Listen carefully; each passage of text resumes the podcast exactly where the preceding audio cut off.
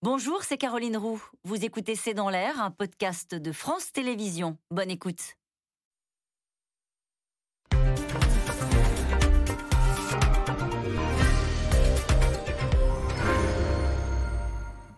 Bonsoir à toutes et à tous. Horizon, c'est le nom du nouveau parti d'Édouard Philippe. Alors un parti, pourquoi faire? En tous les cas, beaucoup au sein de la Macronie s'interrogent sur les intentions de l'ancien Premier ministre.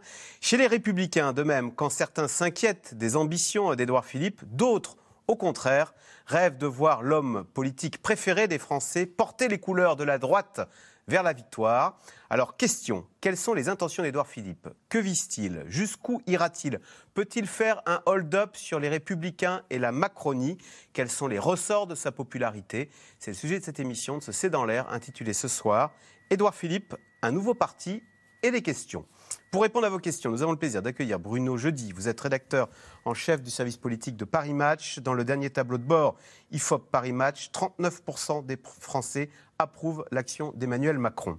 Bérangère Bonte, vous êtes journaliste, auteur de la première biographie d'Édouard Philippe intitulée Le Sioux, les faces cachées d'Édouard Philippe, qui vient de sortir. C'est aux éditions de l'Archipel.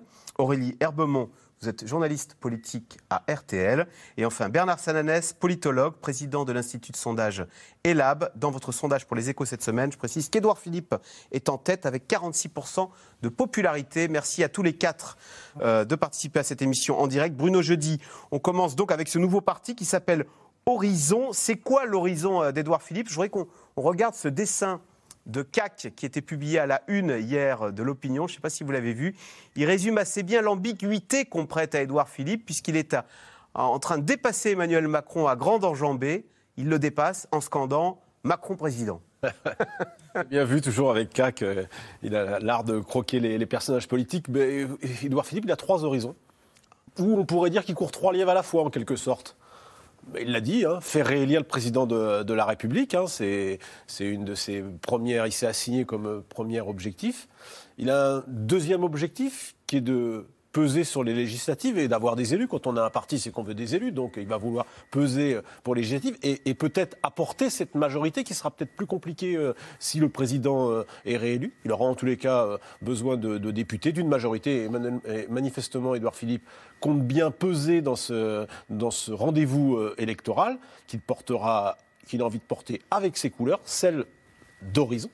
Et puis le troisième, le troisième horizon, c'est évidemment 2027 c'est-à-dire la présidentielle suivante, ça paraît un peu surréaliste. Je pense que les téléspectateurs doivent se dire euh, ils n'ont pas encore euh, joué 2022, mais ils veulent déjà jouer 2027. C'est comme ça en politique. Mais quand on joue trois lièvres à la fois, on risque pas de les rater tous les trois? Euh, C'est un, peu le, un peu le risque. Mais vous l'avez vu sur le dessin de CAC, il a l'allure d'un coureur de fond, Edouard Philippe. Et puis en plus, Edouard Philippe, ce qui est très marrant, c'est qu'il est à rebours des modes.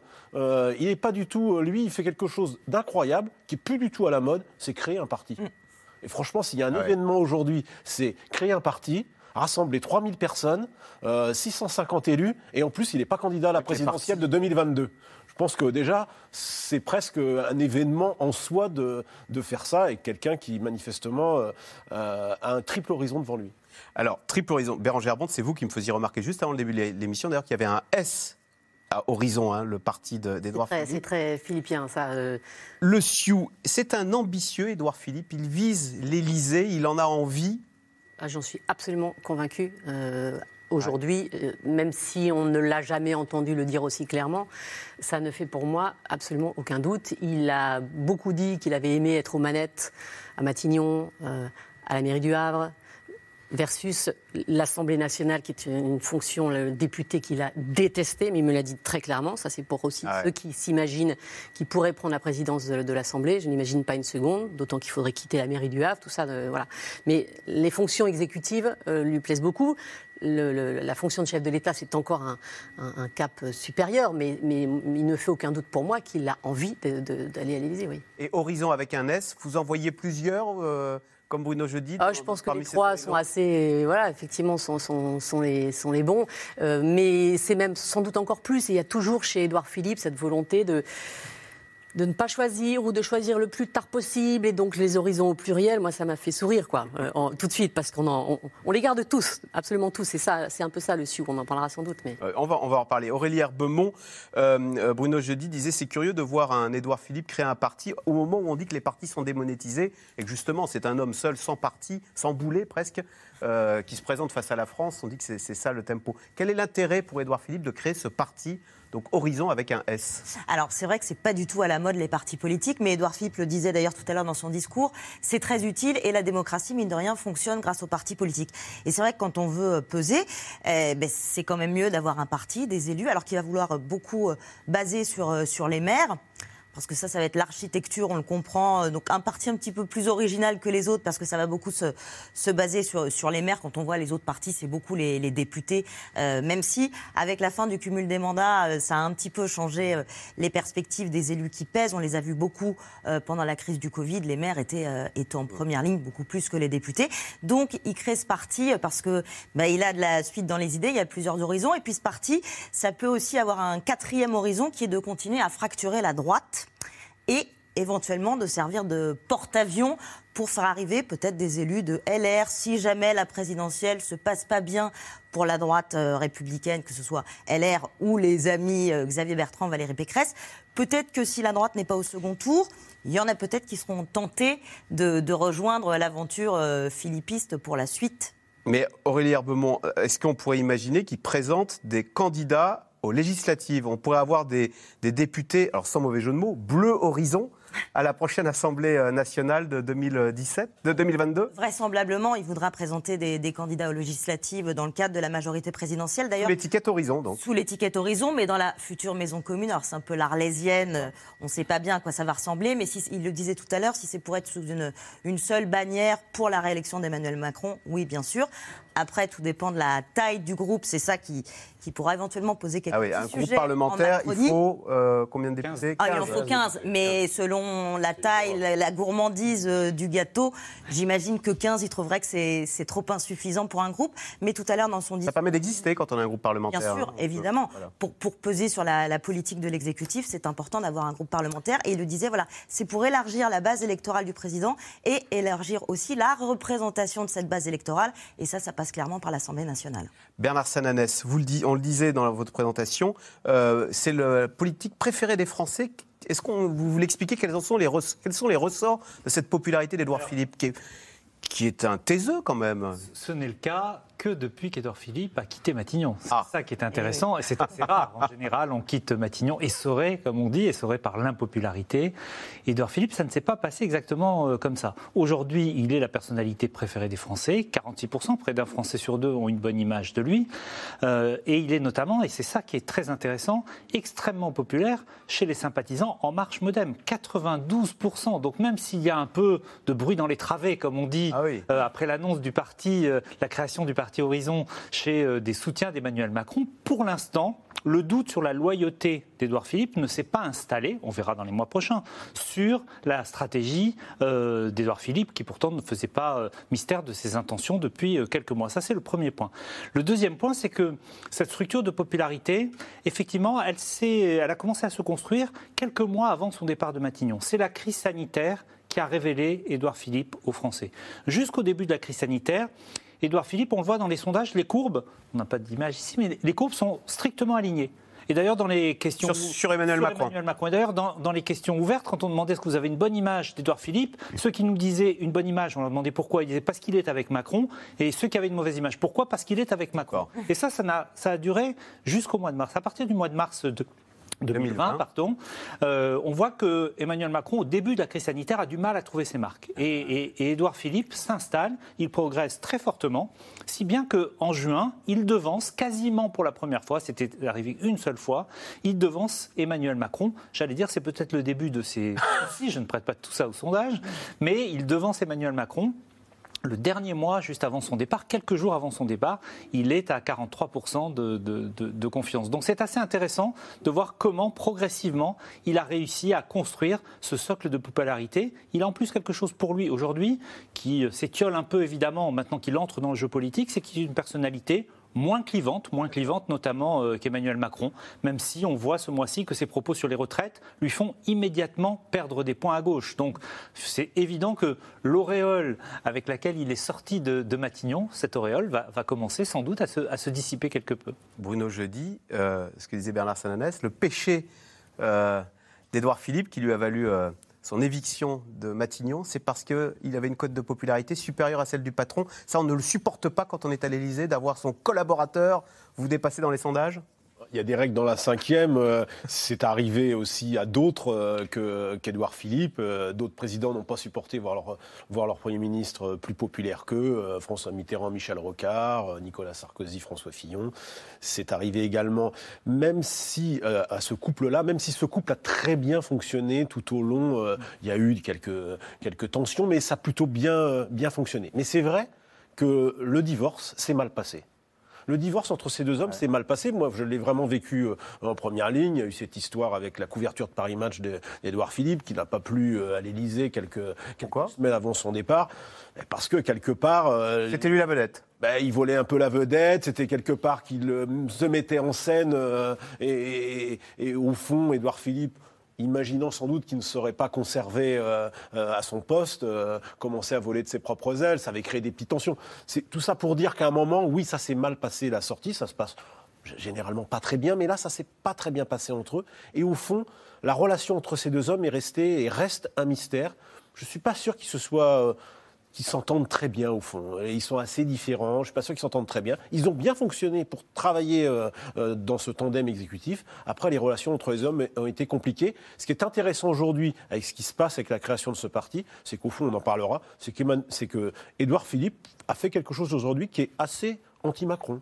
Créer un parti, faire un discours en disant toujours nous et pas je. Euh, en, en, étant dans un style j'allais dire, euh, beaucoup moins autour du culte de la personne et, un peu plus dans quelque chose d'un style différent, je trouve qu'il a encore affirmé une personnalité très nettement différente de celle d'Emmanuel Macron, tout en étant, et Bernard le, signalait, et c'est vrai dans, les, tous les instituts, tout en étant extrêmement populaire auprès de la base euh, macroniste. Alors, Édouard Philippe a donc appelé son parti Horizon avec un S, hein, un mouvement qui devrait euh, soutenir la majorité euh, présidentielle à un peu plus de six mois des élections. Mais dans la Macronie, on s'interroge quand même sur les motivations réelles de celui qui est aujourd'hui, on l'a dit, la personnalité euh, politique préférée des Français. Sujet de Laszlo Labert, David Lemarchand, avec Constance Meyer. Je vous demande d'accueillir Édouard Philippe. À domicile, sur ces terres du Havre, entouré de 3000 supporters, Édouard Philippe se lance dans un nouveau match et annonce la création de son propre parti politique, Horizon. Pourquoi Horizon? Parce qu'il faut, pour faire bien, voir loin. Parce que pour conjurer les vertiges dont je vous parlais, il faut voir loin. Parce que si l'on veut véritablement réfléchir à la stratégie du pays à l'horizon 2050, eh bien, il ne faut pas regarder juste devant soi. il ne faut pas regarder juste à côté. Il faut forcément voir loin. Édouard Philippe se projette, enjambe la présidentielle de 2022, où il soutiendra, comme il l'a répété, Emmanuel Macron. On a un combat commun à mener, celui euh, de soutenir euh, la majorité présidentielle, celui de conforter l'élargissement de la majorité présidentielle, et nous savons le rôle euh, majeur que peut jouer Edouard dans cette dimension-là, aux côtés de celui dont je souhaite qu'il soit candidat à ces réélections, Emmanuel Macron. Le parti doit d'ailleurs aider la Macronie à élargir ses rangs à droite, et l'opération a l'air de fonctionner. Depuis ce matin, la famille s'agrandit. Bien sûr qu'en soutenant et en participant à la création du mouvement d'Edouard Philippe, in fine, bien sûr, je quitte euh, les Républicains. Je le dis avec beaucoup de peine, mais parce que la situation euh, aujourd'hui euh, est assez catastrophique pour le parti. Horizon, encore une formation politique à droite. Chez les marcheurs, certains s'interrogent. Est-ce un parti pour faire la courte échelle à Emmanuel Macron ou pour y placer ses propres pions? Euh, celles et ceux qui font monter cette petite musique, à mon avis d'abord, euh, n'ont aucun sens politique et se trompent lourdement. Et il aura Moi, quel je rôle dans la campagne d'Emmanuel absolument Macron et jamais Philippe douté de la loyauté totale d'Édouard Philippe. C'est évidemment une chance pour notre majorité présidentielle. Depuis qu'il a quitté le perron de Matignon, Édouard Philippe s'est fait discret. Mais en avril dernier, il prend la plume et la parole en publiant un ouvrage consacré à son rôle de Premier ministre. Il réapparaît peu à peu dans les médias et une question se pose déjà. Je ne réponds pas d'ailleurs aux questions qui portent sur 2022. Je pense qu'on on passe beaucoup trop de temps à, à se poser des questions tactiques. Chaque dédicace s'accompagne de rencontres avec des élus locaux. Édouard Philippe cultive son réseau, surtout auprès des maires de droite, comme ici en août à Fontainebleau. Ces dernières semaines, tout s'accélère. Édouard Philippe annonce le lancement de son parti et fait même des propositions pour réduire la dette ou repousser l'âge de départ à la retraite à 67 ans. Des déclarations qui crispent la majorité. La proposition de retraite à 67 ans, ma vision n'est pas celle-là. Les femmes qui travaillent dans les EHPAD avec le dos bousillé à 50 ans, vous leur dites que la retraite c'est dans 17 ans, je ne serai pas celui qui dira ce genre de choses. Édouard Philippe joue la différence tout en prêtant allégeance, un style qui séduit. Depuis plus d'un an, il est la personnalité politique préférée des Français. Une popularité qui pousse ses militants à l'envisager comme un futur chef d'État. Il incarne une droiture qui n'est pas représentée ailleurs. Euh, et ça, pour moi, c'est quelque chose de très important, surtout en tant que président. J'espère qu'il va nous sortir quelque chose d'intéressant pour 2027. En attendant, la prochaine étape, ce sera en décembre, avec le congrès fondateur du parti.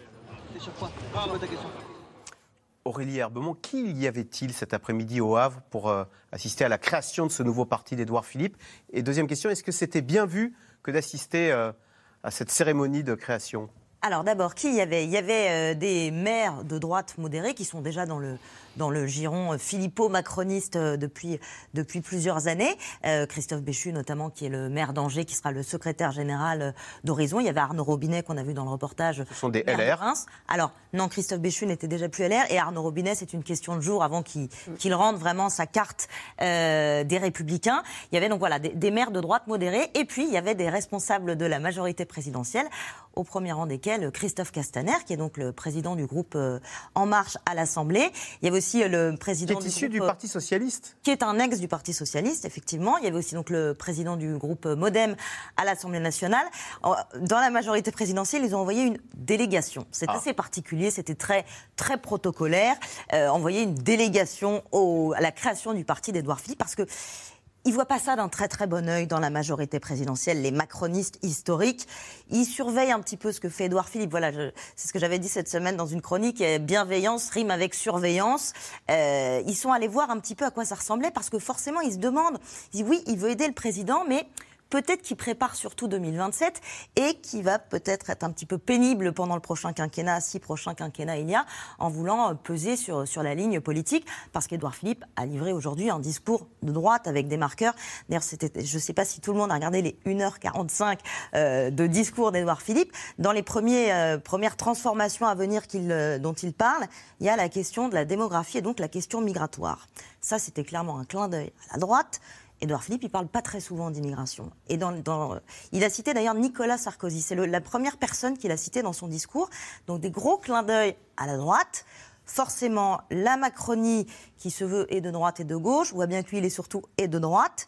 Et il se demande un petit peu ce qui trafique. Donc c'était pas très très bien vu pour les députés En Marche d'y aller, parce qu'en Macronie, certains ont peur qu'il essaye de faire du débauchage pour pour piller un petit peu des marcheurs à mettre dans son propre groupe. Et ça, ça passe assez, assez mal. Bérange- Bérangère Bonte, pourquoi lui prête-t-on autant d'ambiguïté à euh, Édouard Philippe? Je dis ça parce que vous avez décidé d'appeler votre livre le Sioux. Le Sioux. Et d'ailleurs, est-ce que vous avez hésité avec d'autres nom pour ce livre Et pourquoi le Sioux? Alors, pas réellement hésité en, réalité. C'est quelque chose qui s'est imposé au fil de, l'enquête.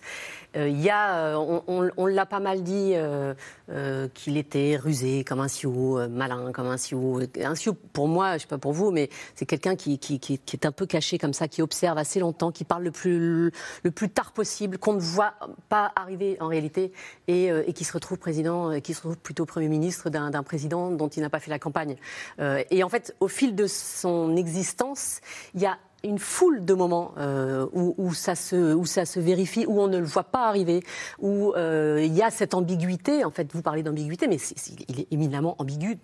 Toute l'année qui vient de s'écouler était, était un, enfin, monument d'ambiguïté. À savoir Euh, bah, à savoir, je, je sors un livre début avril, mais je me tais pendant six mois, je laisse, je fais des petites sorties médiatiques comme ça. Euh, euh, oui, non, je dis non, Je j'ai pas, suis d'ambition, mais oui, quand même un Mais peu. je suis libre. loyal et libre, ce qui ne veut rien dire en réalité, loyal et libre, si on y réfléchit deux secondes.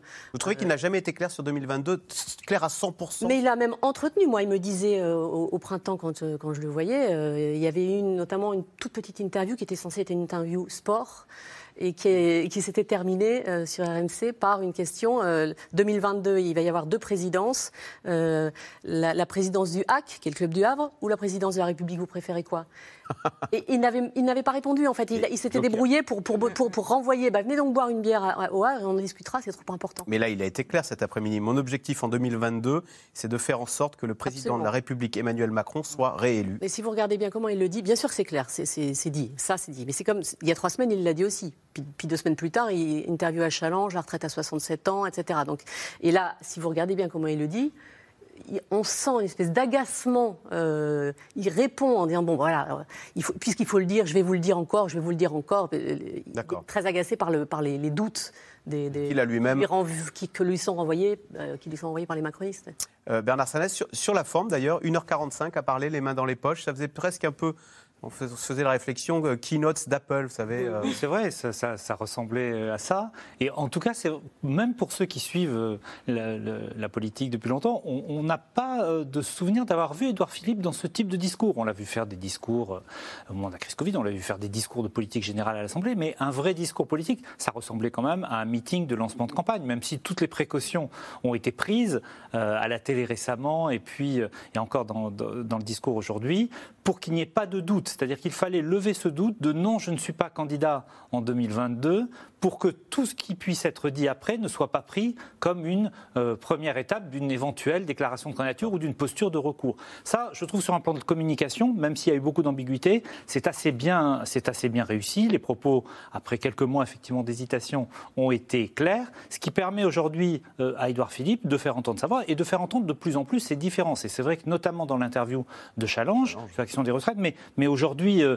aujourd'hui encore, moi j'ai noté quelques, quelques exemples. Nous avons, avec Horizon, nous allons définir une stratégie pour la France. C'est une aventure collective. Si on le lit en creux, une stratégie pour la France, est-ce que ça veut dire qu'aujourd'hui il n'y en a pas? Une aventure collective, est-ce que ça veut dire qu'aujourd'hui l'aventure est individuelle? Certains des, proches de Philippe ont dit on va créer un vrai parti. C'est évidemment une critique en creux pour euh, la République en marche. Dans, la charte des valeurs qui a été, euh, qui a été présentée et qui passait en fond euh, derrière le discours d'Edouard Philippe, il y avait remettre de l'ordre, mettre de l'ordre dans les comptes et dans les rues. C'est aussi une forme euh, de, de- de critique, évidemment, critique. euh, du, du- du bilan d'Emmanuel Macron. Donc voilà, il y a eu deux phases. Un, dire et ne pas euh, laisser l'ambiguïté sur je ne serai pas candidat en 2022, donc ne me faites pas ce procès-là, mais je vais essayer de construire une nouvelle offre politique. Nouvelle offre politique, je crois qu'ici on s'en souvient tous, c'est quasiment mot pour mot ce qu'avait dit Emmanuel Macron en 2016 quand il a lancé son parti politique. C'est vrai que Bruno Jeudi, elle est frappante cette phrase. Euh, Édouard Philippe qui dit vouloir remettre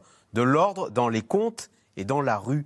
Elle fait mal pour Emmanuel Macron. Comment, comment euh, prend-il euh, ce genre de phrase? Alors, on va voir comment ils le prennent. Je pense pas très bien, sans, sans m'avancer beaucoup. C'est une critique en creux extrêmement violente contre le pouvoir. Parce que d'abord, premièrement, il a quand même participé lui aussi à ce pouvoir, puisqu'il a quand même été Premier ministre trois ans. Donc l'ordre dans les comptes, il pourra toujours dire j'ai essayé. euh, Voilà, on sait qu'il y y a une différence d'appréciation sur le sujet entre Emmanuel Macron et Édouard Philippe. Nettement, on l'a vu au moment de la réforme des retraites. Euh, beaucoup de macronistes ont dit que Édouard Philippe avait largement contribué à la bloquer parce qu'il voulait Ah avec absolument. l'âge pivot. Euh, avec l'âge pivot, il n'avait pas la même analyse que- qu'Emmanuel Macron. Et sur d'autres sujets, il était beaucoup plus à vouloir euh, resserrer les cordons de la bourse pl- plutôt que vouloir les desserrer, qui est plutôt la philosophie d'Emmanuel Macron. L'ordre dans les rues, on peut aussi lui renvoyer le fait que euh, lui-même a été au pouvoir pendant trois ans et que franchement, les ministres de l'Intérieur qui ont débuté euh, le quinquennat, euh, au moins les deux premiers, n'ont pas vraiment eu de très très bons euh, résultats. Celui qui est actuellement n'était pas, dans le- n'est- enfin, n'était pas ministre de l'Intérieur d'Édouard Philippe. Ça, c'est pour eux. Mais moi, je trouve que ce qui est intéressant avec la.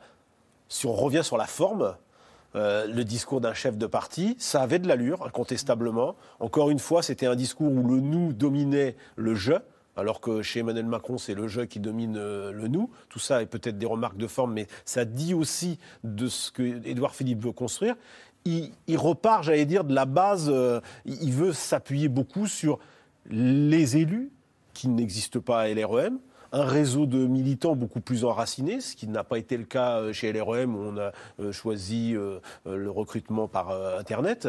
Euh, Donc on voit qu'il fait quelque chose de complètement euh, différent, comme s'il tirait la leçon finalement de l'échec de la République, euh, la République en marche. Alors la République en marche, c'est un échec depuis qu'ils ils sont au pouvoir, puisque Emmanuel Macron a gagné, avec son mouvement des marcheurs, mais on voit bien que depuis ça a été, euh, euh, ça a été un échec. Et la dernière élément, je pense que la démonstration de force que fait Édouard Philippe aujourd'hui, elle vise aussi à démontrer euh, peut-être aux macronistes, tous ceux qui euh, euh, s'agacent de voir Édouard Philippe monter en puissance. Je pense à François Bayrou, je pense à, je pense à, à d'autres. Il n'est pas tendre, hein Oui, qui n'est pas tendre. On a vu la critique dans le, dans le reportage. Montrer qu'il n'est pas seulement un numéro 2.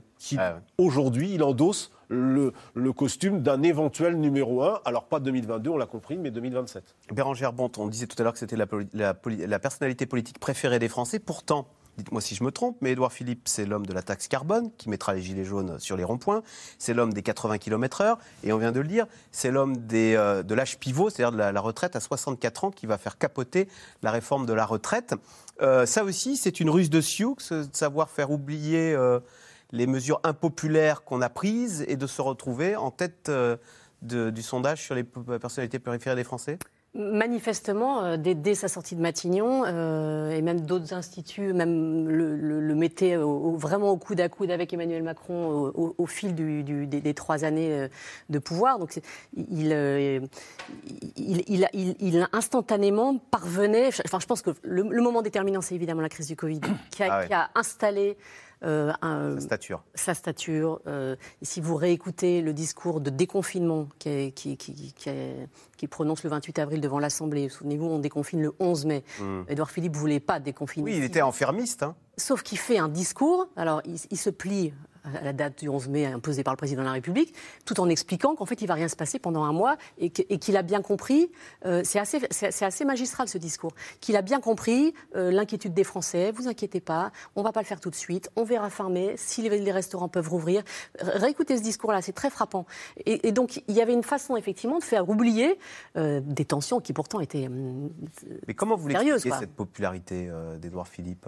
Il y, y euh, il y a- quelque chose de, de- de- Une des choses qui a beaucoup plu aussi aux Français, manifestement, c'est ce- c'est cette capacité à dire qu'il ne sait pas, et qui est assez nouveau dans la classe politique, ou en tout cas assez rare. Euh, et qui était d'ailleurs un- une difficulté au tout début du- de, de son, de, de son, dans son passage à Matignon, puisque ça lui a été reproché, il a été pris un peu en défaut dans une interview très très tôt. Et puis en fait, ce, ce je ne sais pas est devenu une vraie qualité. Euh, et cet homme qui doute, euh, cet homme euh, très pédago euh, pendant toute la crise du Covid. euh, C'est sa personnalité plus que son programme finalement. ah, oui, probablement, absolument. Le, le- le programme, il n'est pas, il n'est pas établi complètement, si ce n'est. Alors, il y a- il y, a un marqueur absolu qui est les dépenses publiques, le- voilà, rétablir l'ordre dans les dans les comptes. ça, ça pour le coup, c'est vraiment son logiciel. Mais pour le reste, c'est assez fluctuant en, en vérité. Son programme, Aurélie Herbemont, la une de Challenge où il dit dette, déficit, dépenses. On a l'impression qu'il n'y a, a- plus que lui qui parle de ça. Alors c'est vrai qu'en ce moment, c'est pas très à la mode euh, d'alerter sur, euh, sur la dette et les déficits, puisqu'on est passé par le quoi qu'il en coûte, puis le plan de relance à 100 milliards. Donc c'est pas très, pas très en vogue en ce moment. Retraite à 67 ans, il a. La retraite à 67 ans, alors il dit 64, 65, 66, 67, il prend des précautions. 67 ans, d'ailleurs, c'est peut-être au passage le bon âge pour une campagne en 2027, parce qu'a priori, ça ne va pas aller en, faisant, euh, en faisant des propositions pour, pour euh, diminuer l'âge de départ en retraite. Euh, ça, c'est un vrai marqueur, c'est son côté très jupéiste. Les dépenses publiques, la rigueur, l'orthodoxie budgétaire, c'est quelque chose de, très important pour lui. Il y a une demande dans l'électorat de droite sur ces questions Alors ça, oui, ça fait partie, ça fait partie des, des, marqueurs de l'électorat de droite. Vous avez la, rigueur budgétaire, l'immigration, la sécurité. C'est vraiment les, les, les, trois piliers euh, pour l'électorat de droite. Donc ça, il coche la case dépenses publiques, alors qu'effectivement, il a bien contribué à ouvrir les vannes de la dépense publique pendant qu'il était à Matignon avec le quoi qu'il en coûte. Alors, ce qu'il ce disait dans les réunions au moment du Covid, c'est, en gros, c'est pas un fétichiste euh, de, l'orthodoxie budgétaire, mais son, son, son son présupposé, c'est que pour pouvoir affronter des crises, il faut, quand on n'est pas en période de crise, ah avoir des, des, dépenses publiques et des finances publiques assainies pour justement pouvoir affronter les crises. C'est ce qu'il avait dit au moment des COVID, du Covid. Euh, L'orthodoxie budgétaire, c'est pour affronter la guerre, et là, c'est la guerre. Donc c'est pour ça, il dit, faut, maintenant que la crise est moins aiguë, c'est le moment où il faut réassainir pour pour qu'on ait notre propre souveraineté, notre autonomie, parce qu'aujourd'hui, on emprunte euh, sur les marchés à des taux euh, très très bas qui peut dire combien de temps ça va durer? ça, ça, peut être assez risqué comme stratégie à long terme de miser sur euh, des, mmh, mmh. Des prêts à très bas. C'est un credo qu'il a piqué à François Bayrou. Hein. François Bayrou était à une époque très attaché à cette sur la dette. Et aujourd'hui, c'est. Et, et attention, attention, parce que le, quoi qu'il en coûte, c'est après son passage. Et, en vérité, il a, il a, beaucoup rongé son frein depuis un an, euh, en privé. Ah, enfin, ça a commencé sous lui. Ça a commencé un petit peu, mais, souvenez-vous, les 10 milliards que, que lâche Emmanuel Macron, que visiblement, euh, qui n'avait pas prévenu, prévenu Matignon, enfin, sincèrement, c'est comme ça que ça s'est passé. Euh, alors, il applique, mais je, je, pas ça heurte son logiciel de droite. il, ajoute beaucoup dans son, dans son discours tout à l'heure la, question de la justice. Quand il parle des problèmes de sécurité, il dit le maillon faible, c'est sans doute la justice. C'est évidemment aussi une critique euh, ah sur, le bilan. Et, d'ailleurs, j'en profite pour dire, on a parlé de la popularité euh, de, l'ancien Premier ministre. C'est vrai que c'est assez paradoxal aujourd'hui de voir qu'il échappe finalement à la critique sur le bilan.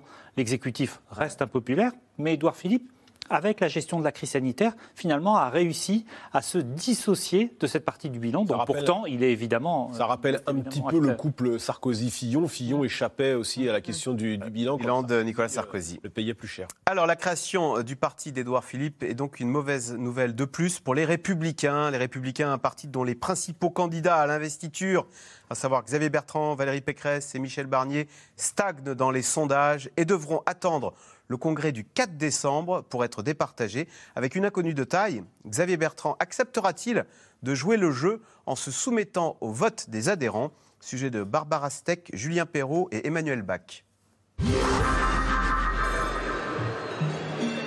Cette semaine à Clermont-Ferrand, les vaches auront vu défiler au total une petite dizaine de candidats à l'élection présidentielle. Les agriculteurs et leurs bêtes à l'honneur.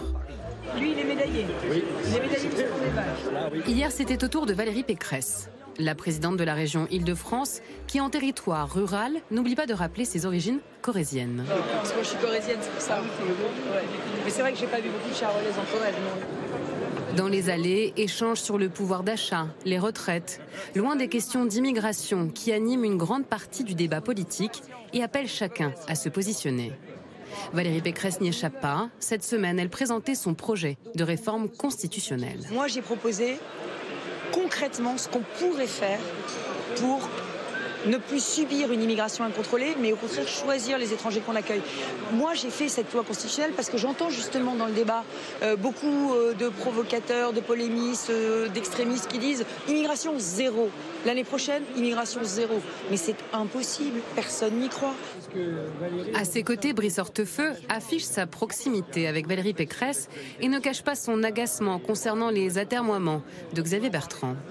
vous remercie, c'est bon. J'espère que Xavier Bertrand, après avoir beaucoup hésité, reviendra sur une position qui a pas été toujours été très claire, mais peu importe. Euh, Ce qu'il faut, c'est que tout le monde soit réuni dans la famille, parce que l'union n'est pas la certitude du succès, mais c'en est une des conditions. Car à droite, Xavier Bertrand n'en démord pas. Il estime être aujourd'hui le mieux placé et appelle ses concurrents à le rejoindre pour éviter un congrès qu'il n'est pas sûr de gagner. Parce que les sondages dont on parle beaucoup, depuis des mois et des mois, ils disent que je suis celui qui peut être qualifié pour le second tour et qui, au second tour, est le seul capable de battre Emmanuel Macron. Voilà la vérité. Mais ni Valérie Pécresse ni Michel Barnier n'ont l'intention de se ranger derrière Xavier Bertrand. Alors pourrait-il y avoir deux candidats à droite? Le président des Hauts-de-France, présent lui aussi dans les couloirs du sommet de l'élevage, écarte pourtant cette possibilité. Bien sûr qu'il n'y aura qu'un seul candidat de la droite et du centre. S'il n'y a pas qu'un seul candidat de la droite et du centre, bien évidemment, on ne sera pas en mesure de concourir. Mais je suis sûr et certain, tiens, je le disais tout à l'heure, le bon sens et l'esprit de responsabilité finiront par l'emporter. Si Xavier Bertrand se démarque légèrement dans les sondages, tous croient en leur chance. Bonjour monsieur. Ça va Bonjour.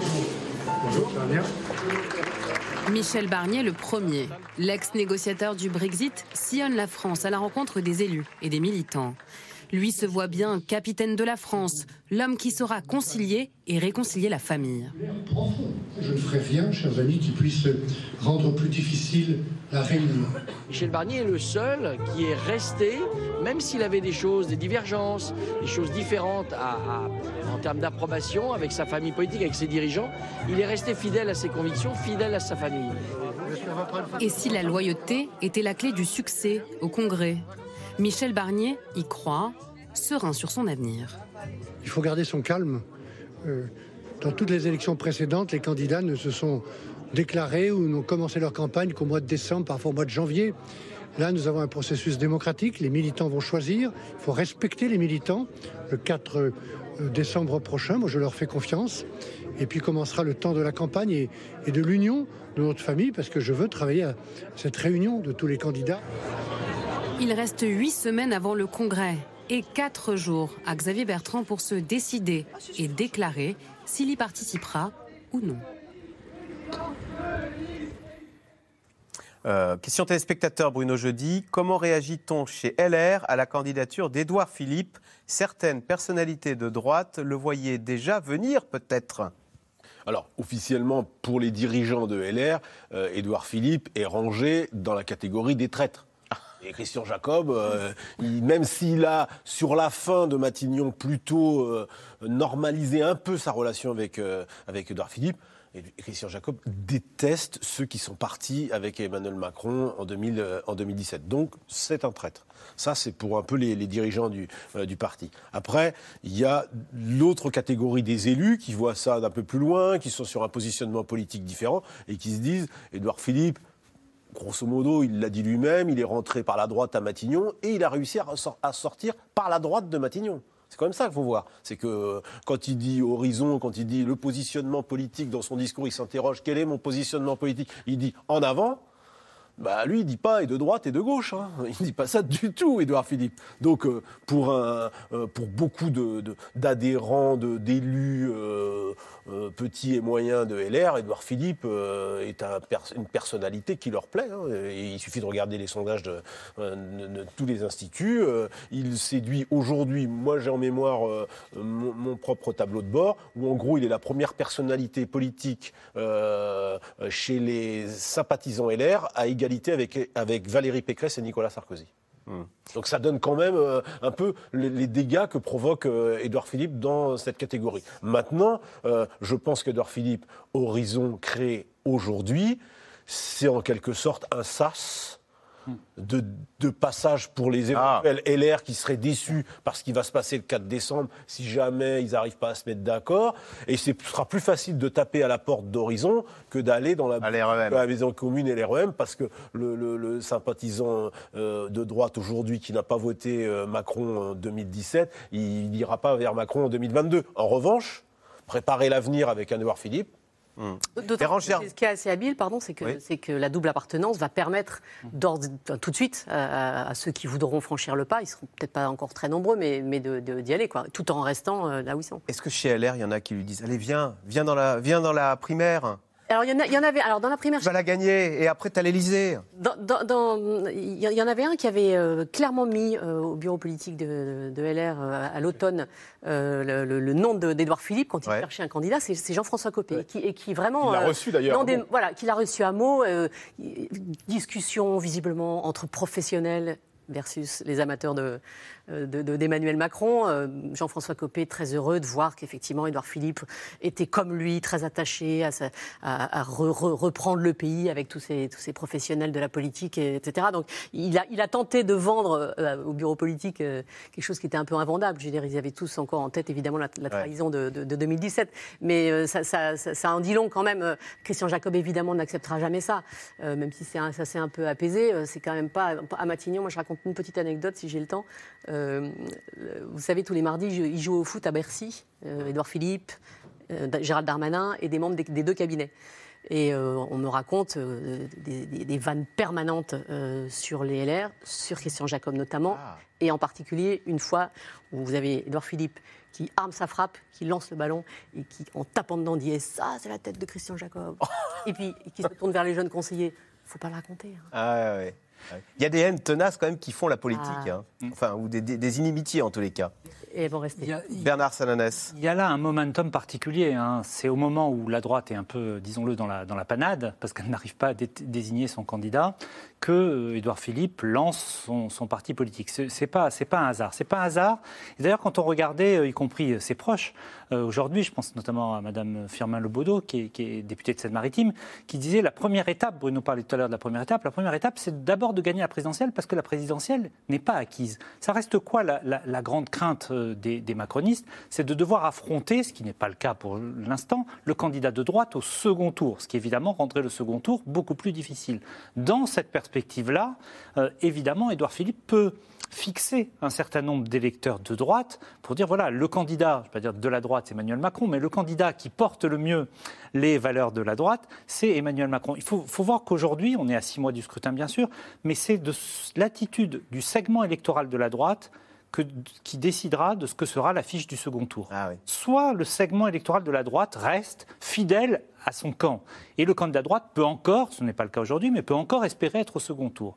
Soit il continue à regarder vers Marine Le Pen ou Éric Zemmour, on a vu dans les dernières semaines qu'il regardait encore plus vers Éric Zemmour que vers Marine Le Pen. Soit une part importante considère que finalement, il n'y a pas d'autre choix qu'Emmanuel Macron et qu'il faut y aller dès le premier tour. Et de cette attitude-là, on pourra euh, déterminer quelle sera l'affiche du second tour. Et puis, il y a les élus. Les élus, c'est évidemment très important. Les élus de droite Macron compatibles, comme on les a ont appelés, ils n'ont jamais été tentés par l'idée d'aller à En Marche. En Marche, pour eux, c'était pas un parti. Des élus de droite, ils aiment bien un parti organisé, structuré, euh, qui donne, euh, qui donne des, des- investitures. Et puis, ils se disent aujourd'hui, aller En Marche ou la majorité présidentielle maintenant, mais de toute façon, finalement, même si Macron est réélu, il reste 5 ans. Édouard Philippe leur ouvre une perspective de se dire ben, il y aura un mouvement après. Pourquoi? Parce que finalement, aujourd'hui, Emmanuel Macron n'a ni héritage ni héritier. ni héritage parce qu'il n'y a pas d'héritage idéologique, en tout cas pas pour l'instant, ni héritier parce que, à part Édouard Philippe, aucune personnalité de la Macronie n'a créé un vrai lien avec l'opinion. Aurélie Herbemont, il y a cinq ans, je me souviens très bien, on disait jamais Emmanuel Macron ne se présentera en 2017 parce qu'il ne trahira pas euh, François Hollande. Est-ce qu'aujourd'hui on dit jamais euh, Édouard Philippe ne se lancera en 2022 parce qu'il ne trahira pas Emmanuel Macron? Alors, Est-ce que- est-ce qu'on peut faire ce parallèle? Euh, le parallèle, euh, il, il a, il a quelques limites, parce que Édouard Philippe, faut pas oublier que sa filiation, c'est jupéiste. Et chez les jupéistes, ils adorent dire que non, non, non, on ne trahit pas. Donc, euh, après, pour l'instant, si Emmanuel Macron est en capacité de, de se présenter, ce qui semble être le cas aujourd'hui, on voit pas très bien, à part accident industriel qui peut toujours arriver, six mois c'est très très long en politique, en fait, Édouard Philippe, il n'a pas d'espace. Son horizon très immédiat, il est bouché par Emmanuel Macron. D'accord. Donc, on voit bien, si quand même vous demandez à un marcheur, même s'il a beau beaucoup aimé Édouard Philippe, il préfère quand même Emmanuel Macron, généralement. Donc, il- ce qui, ce qui pourrait peut-être gagner à droite, il le perdrait chez les marcheurs s'il allait en frontal avec le chef de l'État. Donc, évidemment, il pourrait toujours être un recours en cas de voilà une campagne. sans Emmanuel. Macron empêché. S'il était empêché, mais s'il n'est pas empêché, Édouard Philippe n'ira pas faire la trahison ultime contre Emmanuel Macron. Il sait ce qu'il lui doit.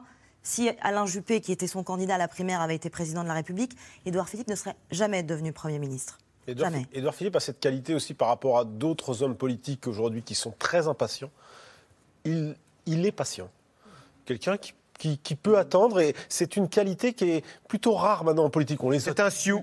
On les a tous vus se précipiter, la génération des Nathalie Kosciusko, des, des Manuel Valls, des Bruno Le Maire qui s'est vu tout de suite président de la République. Il attend, il, il- il- il- là il, il se met sur le temps long, ce qui est très rare aujourd'hui parce que euh, viser, de- c'est risqué, risqué, mais hein. il, il, euh, il balise son chemin. Horizon, avec un, un mot et après. on- Sur la persévérance, j'invite juste à se pencher euh, dans le sud ou ailleurs, mais, mais sur la per- longue période d'attente de la mairie du Havre. Moi, on s'imagine toujours que ça lui est tombé tout cru, euh, que c'est arrivé comme ça, que- que- qu'Antoine Ruffnac lui a transmis. la- Ça dure dix ans, avec beaucoup de ses amis qui deviennent ministres, euh, de toute, toute cette génération de, de LR, Xavier Bertrand, Valérie Pécresse, euh, etc.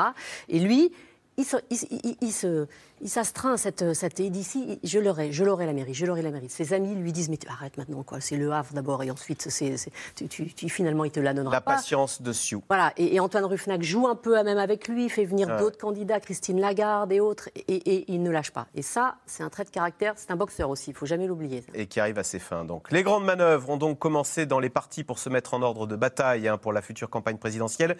Éric Zemmour, toujours pas candidat mais en bonne position dans les sondages, ne dispose pas d'une formation politique pour le soutenir financièrement. Mais en coulisses, le polémiste peut compter sur des réseaux qui pourraient l'aider à organiser sa campagne.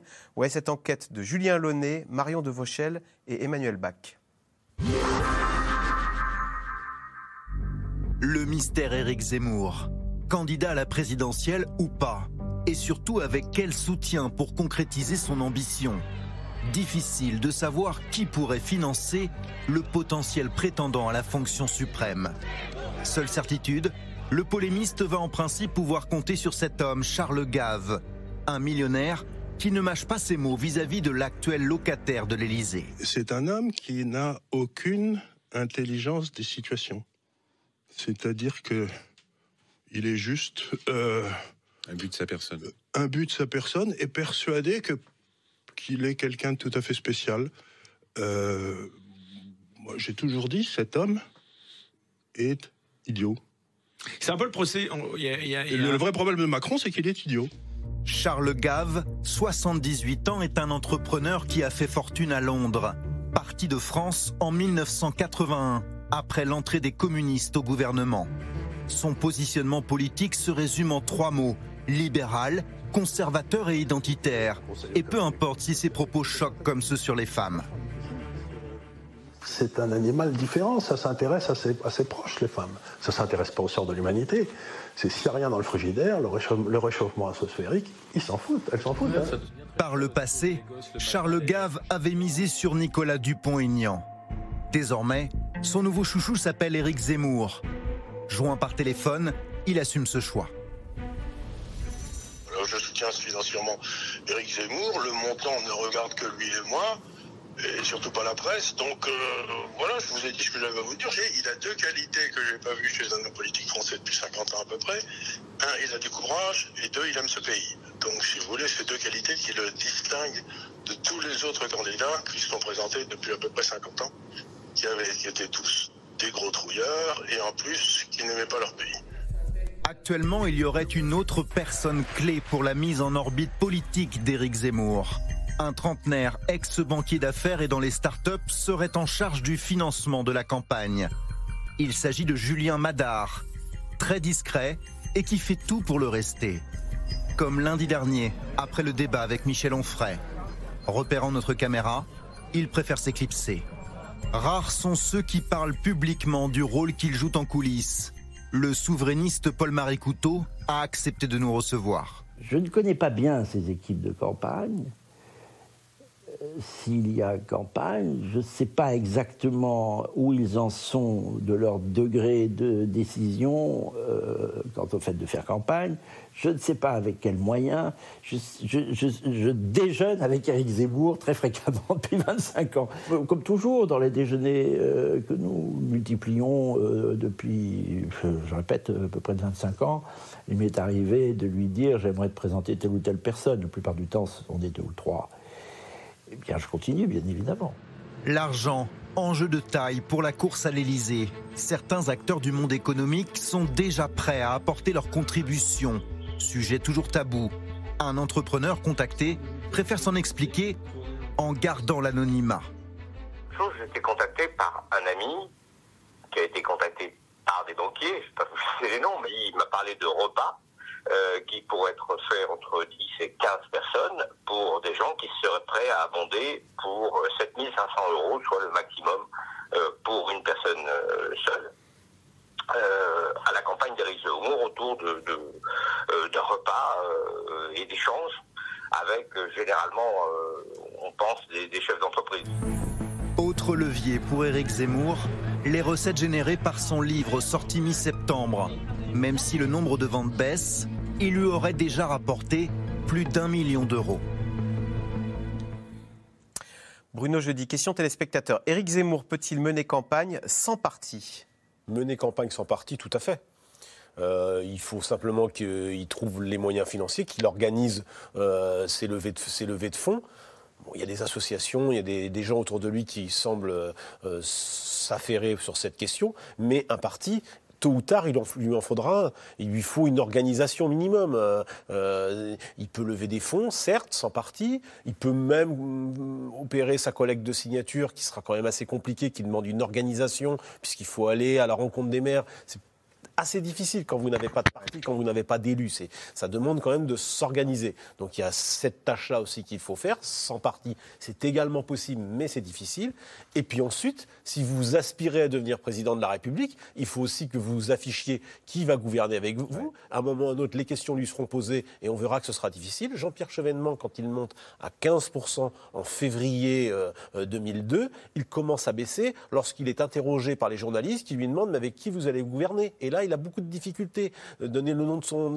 les gens qui vont gouverner avec lui. On sait que Marine Le Pen, ça a été une de ses grandes difficultés. Et troisième point, un parti est nécessaire parce qu'à un moment, il faut aussi préparer la suite, des législatives. Même Emmanuel Macron, qui n'est pas un homme de parti, qui déteste les affaires de parti, a quand même créé, euh, a quand même créé En Marche. C'est vrai qu'Aurélie Herbemont, est-ce c'est pas la limite d'Éric Zemmour qui apparaît seul et en plus monothématique euh, sur l'économie, l'écologie, tout ça, il n'a il a rien à, rien à dire. Il essaye de se diversifier un petit peu, on le voit ces derniers jours, mais c'est vrai que, de toute façon, la théorie d'Éric Zemmour, c'est qu'il faut euh, imposer son sujet dans la campagne. Donc clairement, pour lui, c'est la question de l'immigration. Imposer son sujet, faire tourner tout le débat autour de ça. Et ça, on doit dire que ces dernières semaines, il a plutôt réussi de ce point de vue-là à faire tourner les débats autour de lui, avec notamment les outrances euh, qu'il a pu, euh, a pu euh, professer ces dernières semaines. Le débat a beaucoup tourné autour de lui. Donc imposer son sujet, il considère que c'est ça l'essentiel de la campagne. Après, effectivement, pour être président de la République, ça paraît très très très légèrement insuffisant de parler d'immigration matin, midi et soir. Bernard Sananès, hier, Emmanuel Macron à Montpellier pour le sommet euh, Afrique-France a fait deux, deux phrases. Notre diaspora est une chance et il fallait que la France assume sa part d'africanité.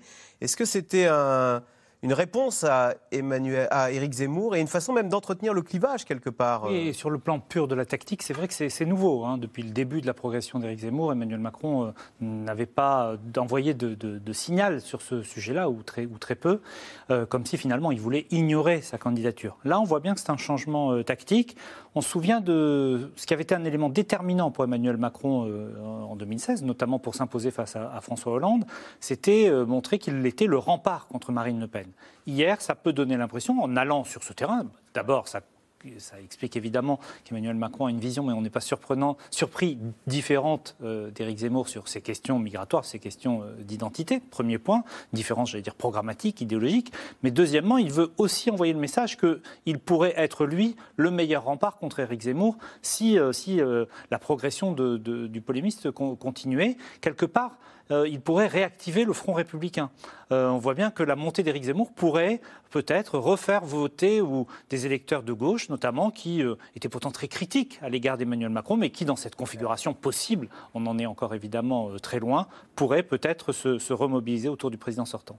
Bérangère c'est un, un sujet où il n'est pas très en pointe, euh, Édouard Philippe, sur ces questions d'identité, d'immigration, euh, de par sa filiation jupéiste, j'allais dire Alors, je, je- je- je pensais à Alain Juppé en l'entendant cet après-midi, euh, partir quand même sur des terrains, sur la nation, et également sur l'immigration, mais sur des, sur, sur des terrains, effectivement, où, où- qui était, un- c'était un terrain un peu glissant d'ailleurs, parce que le contexte de, de forte présence d'Éric Zemmour fait Ouais. que.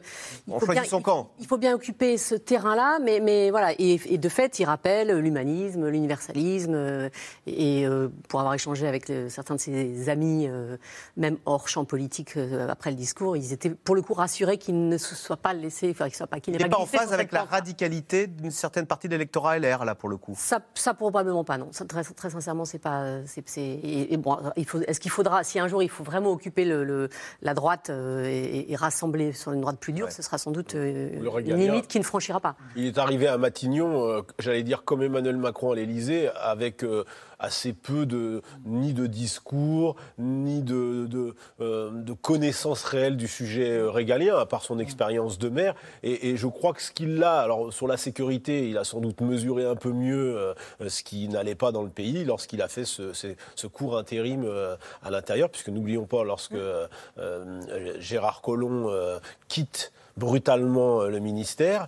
Euh, ils mettent un mois, plus d'un mois d'ailleurs, à le remplacer. Et c'est Édouard Philippe qui fait euh, l'intérim de, de la place de la place Beaumont. Il a beaucoup aimé d'ailleurs. d'ailleurs- Il- et- il- et d'ailleurs, le, le sentiment que donne l'exécutif euh, dans ces deux têtes à, à cette époque, pendant on va dire les trois premières années du quinquennat, Emmanuel Macron comme Édouard Philippe, c'est de ne pas se préoccuper de ces sujets. Et ce sera très difficile à inverser, même aujourd'hui, même euh, depuis l'arrivée de Gérald Darmanin. On voit bien que la crédibilité de l'exécutif sur ces questions, notamment sur la question migratoire, est, est très faible. Et c'est sans doute dû aussi au début du quinquennat. Bérangère Bond, vous disiez, et donc il a été ministre de l'Intérieur pendant un mois par intérim, Oui, et, Philippe. il en parle assez régulièrement comme d'une une expérience. euh, Alors, que c'est pour eux Patron des pour- po- patron de la police. dire, vous voyez, moi, je suis aussi capable de faire du, du- du régalien. Il y, a, il y a sans doute de ça, mais euh, mais il y a euh, il y a quand même effectivement euh, quelque chose qui visiblement l'a l'a séduit. Par curiosité même, j'ai envie de dire. Enfin voilà, c'était une expérience euh, nouvelle, mais aussi parce qu'il il sent bien que les sujets sont un peu majeurs. Allez, tout de suite, on revient à vos questions. Alors, les dons aux partis sont limités, mais en est-il de même pour les prêts, comme celui de Charles Gave à Éric Zemmour?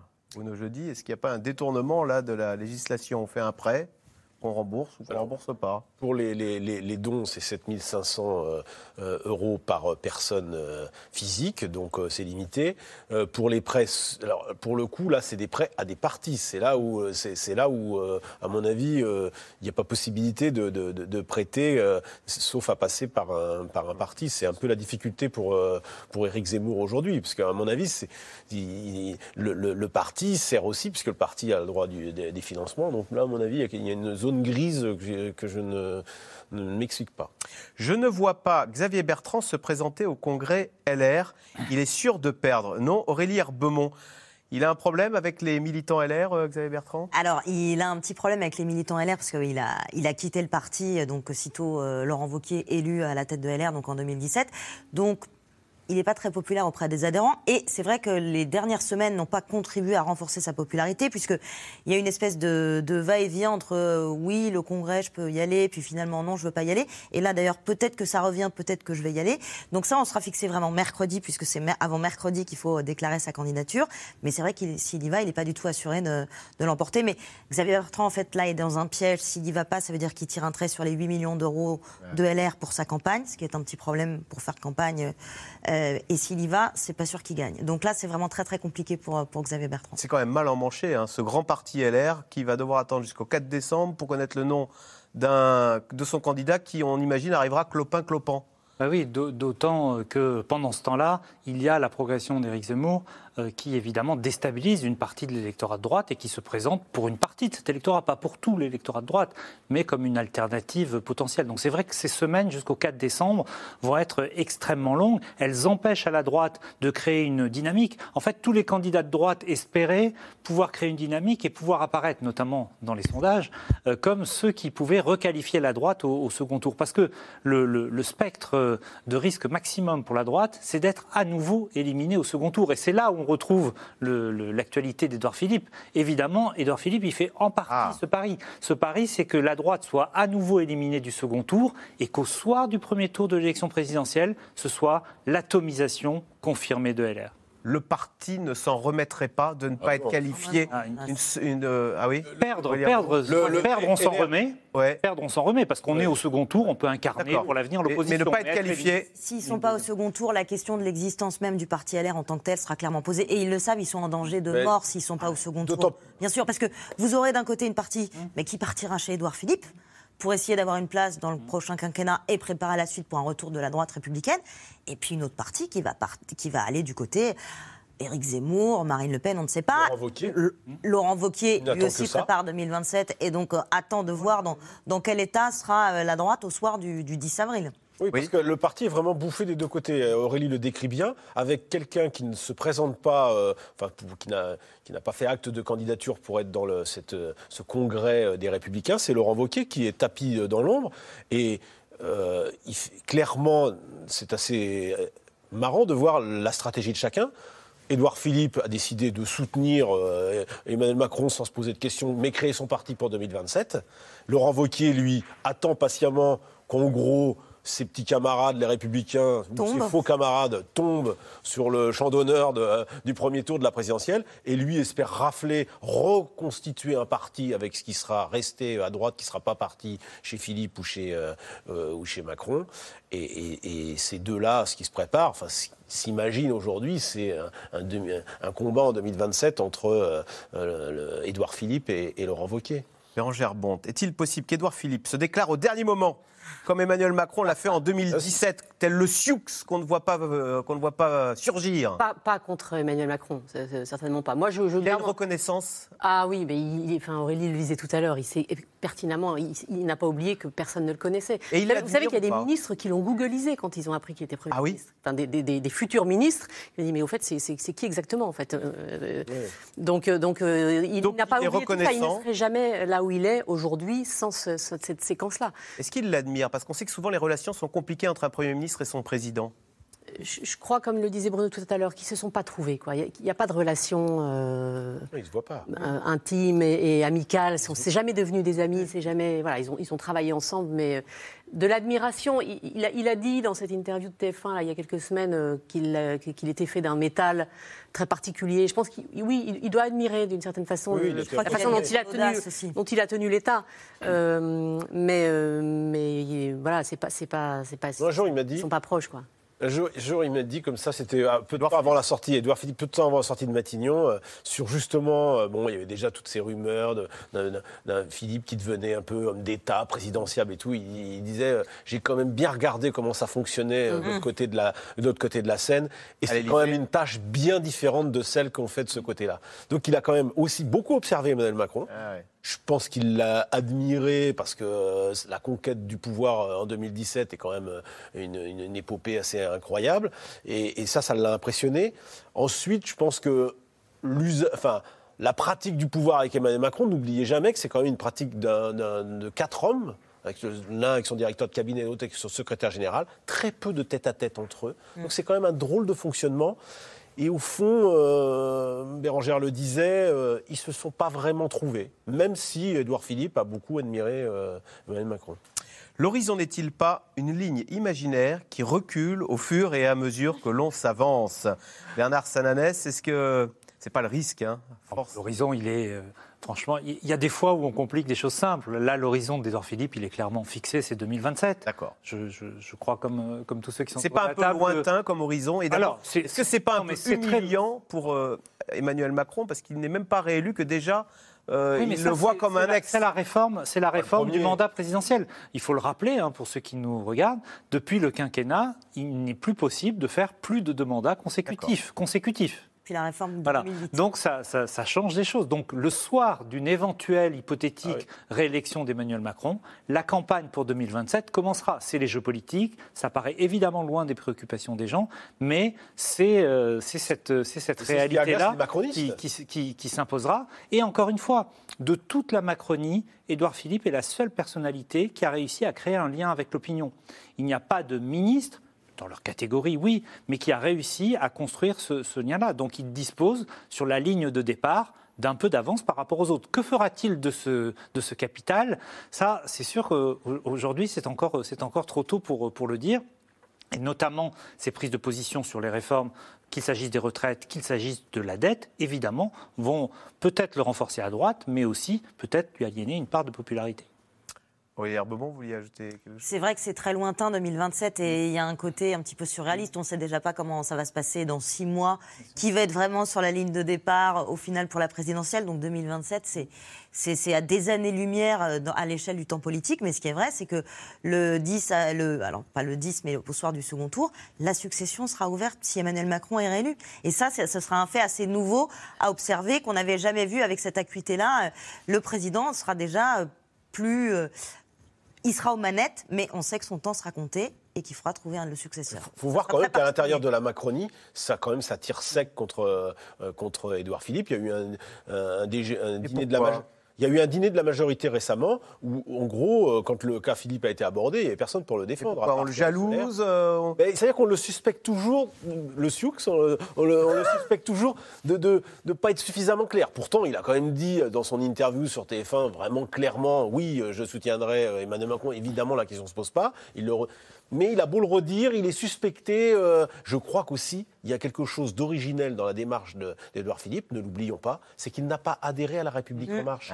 Et ça, c'est quelque chose qu'ils n'ont pas digéré les autres. Tous les autres s'en méfient. Et comme c'est le seul qui a émergé dans, dans- dans ce quinquennat, il y a une seule personnalité politique qui a émergé dans la majorité, c'est Edouard Philippe. Les autres, pour Donc l'instant. on, on suscite de la jalousie, forcément. Bérangère Bonte. Il m'enlève les mots de la bouche. Ah, voilà. C'est-à-dire que c'est le, le seul nom qui, enfin, euh, Ouais. qui s'impose parmi les fidèles qui ont été pendant cinq ans euh, à la tâche, etc. C'est vrai que ça doit, ça doit paraître très injuste enfin, quand on est de ce côté-là de, la- de la barrière. Mais, mais le fait est qu'il n'y en a pas. Sans même appartenir au parti de- d'Emmanuel Macron. Édouard Philippe, mais aussi Nicolas Hulot, Jack Lang, les personnalités politiques deviendraient- deviendraient-elles donc populaires, loin du pouvoir Ça, c'est une constante. Et c'est vrai, quand on parlait tout à l'heure de, de- des raisons de la popularité d'Edouard Philippe, il y a eu, c'est vrai, la- sa gestion de la crise du Covid a été saluée, mais c'est vrai qu'on est tout de suite plus populaire dès qu'on n'est plus aux manettes. Regardez Nicolas Sarkozy, une fois qu'il n'était plus euh, à l'Élysée, sa popularité est remontée, puis il s'est présenté à la primaire, il a perdu, et puis il est redevenu populaire. On est toujours, c'est plus facile d'être populaire quand c'est pas nous qui avons des mauvaises nouvelles. Ah oui, Jack Lang, c'était euh, en remontant Bernard Kouchner et Nicolas Hulot, euh, qui reste haut, très haut dans tous les sondages. Dernière petite question, Bruno Jeudi, qui, vous qui êtes toujours très bien informé. Pourquoi Éric Zemmour n'a-t-il pas encore déclaré sa candidature à l'élection présidentielle? N'y a pas besoin, les médias l'invitent matin, midi et soir, donc il peut profiter du moment et il attendra le plus tard possible, tant qu'il ne lasse pas. C'est possible qu'il finisse par lasser aussi. Parce que le même discours du grand remplacement répété matin, midi et soir, il y a un moment, il va toucher les limites de cet exercice. Finalement, c'est la droite, toute tendance confondue, qui fait l'actualité. La gauche, la gauche est-elle au fond du trou? À La gauche euh, se partage un potentiel électoral dans les sondages à peu près de 25%. C'est à peu près le même que le résultat de 2017, mais cette fois, pour l'instant, il y a cinq candidats. Avec deux candidats de la gauche seulement en 2017, elle avait été éliminée du second tour. C'est la fin de cette émission. Merci beaucoup d'y avoir participé. Vous restez sur France 5 à suivre C'est l'hebdo et on se retrouve lundi pour un nouveau C'est dans l'air. Bonne journée sur, et bonne soirée sur France 5. C'était C'est dans l'air, un podcast de France Télévisions. Alors s'il vous a plu, n'hésitez pas à vous abonner. Vous pouvez également retrouver les replays de C'est dans l'air en vidéo sur France.tv.